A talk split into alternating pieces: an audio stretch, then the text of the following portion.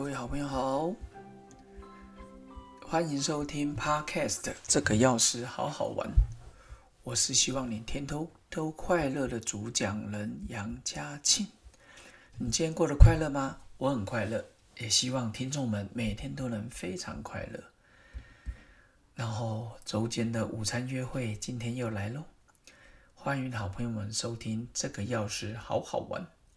今天是讲第八课。当念头成为自己最大的敌人，其实念头是一个双面刃。今天要跟各位分享的是，在你忙碌的生活中，为什么很难取得平衡？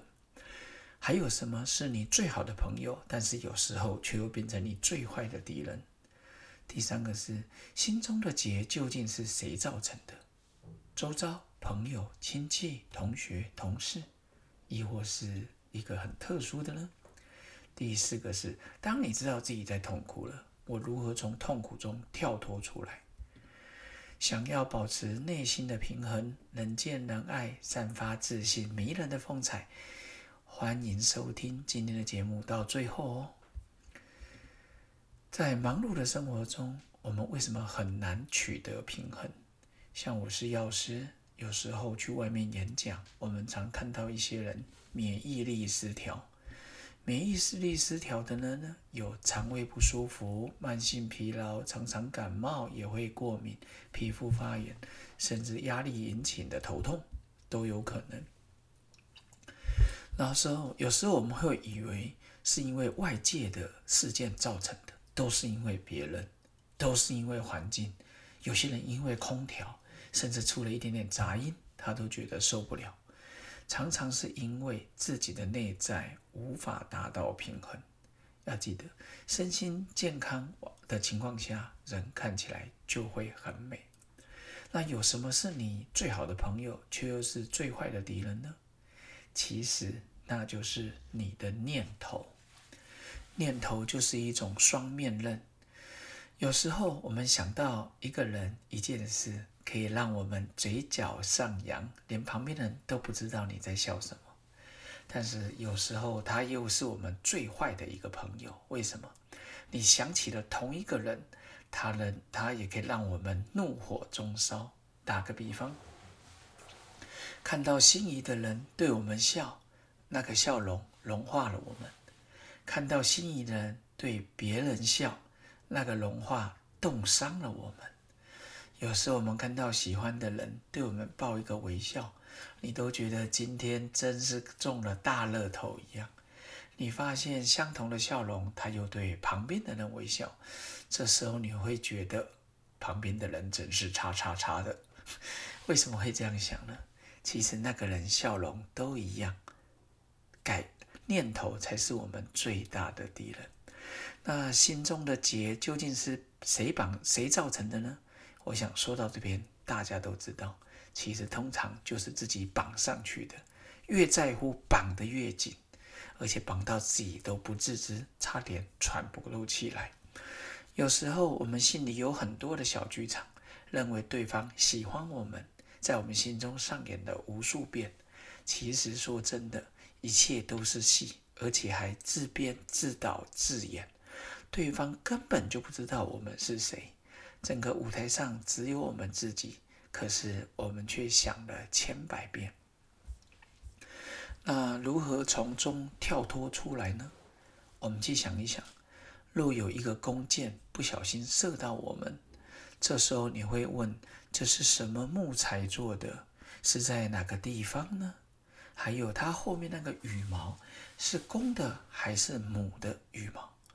然后是哪个工匠呢？做工这么精细，我想应该不会问这么多吧。想起了一个笑话，就是有一个有一个人，他被射箭射到了，去找一个医生。医生说：“我负责把外面的箭切除掉，因为我是外科的，那是内科的。”呃，这时候你一定会觉得还是没有处理掉问题。我们常常说“眼不见为净”。可是你想一想，我们常常在看小朋友在玩，小时候我们玩纸牌、玩弹珠、玩橡皮筋，现在的人可能玩山西、玩陀螺。像我小朋友喜欢玩战斗陀螺，看他怎么怎么玩了，我们在旁边当个旁观者，输赢你也不会当真，也不会兴奋，也不会烦恼，只有当局者在玩的人才会。所以呢，念头就是自己最大的敌人。有些人一定会说：“那我怎么去面对我的念头呢？”其实我们一定要知道，念头是来自于我们想象那个意识之海，就是它从你的念头意识之海里面出现的。同样的，它也会回到大海。有些人会责怪全世界，连温连今天的开水太烫、太温、太冷、太接近室温。他都会可以生气，所以呢，我们应该怎么去念面对这个念头？想想我大二的时候，那时候去第一次学静坐冥想，跟各位分享一下我那时候念头的起伏。我从小就是一个，现在终于知道，我从小就是个过动儿，我也会有妥瑞。妥瑞各位知道，有时候就会有 tick，就像这样，我们常常会清喉咙。当时我一直以为只是我喉咙不舒服，直到多年后我才发现，原来这也是一个 tick。然后刚刚说念头，你一定会有人说我什么都没有想啊。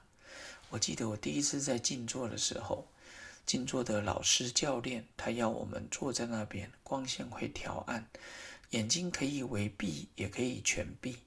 当时我是学习全全闭的，然后我们是坐在椅子上。然后把你的双手放在你的膝盖那边，然后保持正襟危坐，然后肩膀放松，头部放松，肩膀放松，胸腔放松，腰部放松，大腿放松，膝盖放松，小腿放松。这时候你会进入，刚开始没有这么容易，也是要熟能生巧。我记得第一次最重要的秘密，这边就跟各位听众分享。最重要的秘密就是不要追着念头。你说什么叫念头？其实呢，我们静坐的，你一定会有一些想法，例如明天早上吃什么，甚至有人想今天下班了要吃什么，今天晚上的课业写得完吗？明天要赶报告。念头产生非常自然，你不可能压制念头。可是里面有一个最重要的关键就是。不要追着念头而去，什么意思？假设你本来想到礼拜六的时候要去玩，以我们这边就是大江啦、台茂啦，或是搜狗啦、电影院啦、户外都可以。你有些人就会想说：哦，我到了那边之后，我就是要吃什么火锅，吃什么牛排，吃什么韩式料理，会不会人很多啊？啊，如果人很多，排队要排很久。那我是应该要去地下街呢，还是先去成品书局，或者是先去体育用品？然后你觉得啊，我去体育用品看看它有没有打折。结果你原本只是要决定礼拜六中午吃什么，可是你从晚上睡觉的时候，从十点想到十二点半都还没睡着，这就是你追着念头一直不断的去。所以教练告诉我们。念头产生的没问题，不要追着它。有些人说不行啊，我就是会一直想啊。现在手机非常的方便，现在的做法就是，如果真的你一直想睡不着，怕明天来不及带东西，那么你就把它写下来，记到你的书桌，放到你的床旁边，你明天早上就会看到了，让你的心安心一下。里面还有一个例子，你看到飞鸟凌空。他说：“我们的念头就跟飞鸟凌空一样，想象空中有一只鸟飞过去，你会去想说这是公的母的吗？他要赶回家拿东西给他的小鸟吃吗？他如果没有食物，最近天气又不怎么样，他回得了家吗？啊，他现在几岁了？他小时候过得好吗？其实念头无穷无尽，所以呢，你要学习让念头一出来的时候，你就辨识出来哦。”我怎么会有这个念头？我在想什么？我是在嫉妒对方吗？今天看到一句话讲得非常的好：当你觉得你旁边有一个朋友表现不好时，你会替他感到难过；当你发觉得他表现得非常好时，你会感到更难过。这句话其实就说明了人的自私。我看到的时候大笑不已，我觉得真的是非常老实啊。所以呢，今天跟各位分享，当念头成为自己最大的敌人的时候，你就是不要追着他。但是当然也有一些方法，在后面的课题会提到，就是找出这个源头。所以呢，我们时时保持内在的平衡，让身心俱安。不管你几岁，你都会散发迷人的风采。所以从现在开始，多多练习，辨识出你心中的念头。不要让自己陷入自己创造出来的小剧场，甚至是笼子。随时掌握好自己，自己就是自己最好的 CEO。你可能管不了旁边的人，但是你可以学习管得了自己，管得了自己的情绪。这是一个技巧，一定要学习哦。下一堂课我们再来分享快乐学的第九堂课——情绪的河流，如何掌握情绪也是非常重要。时间尾声，跟各位说声拜拜喽！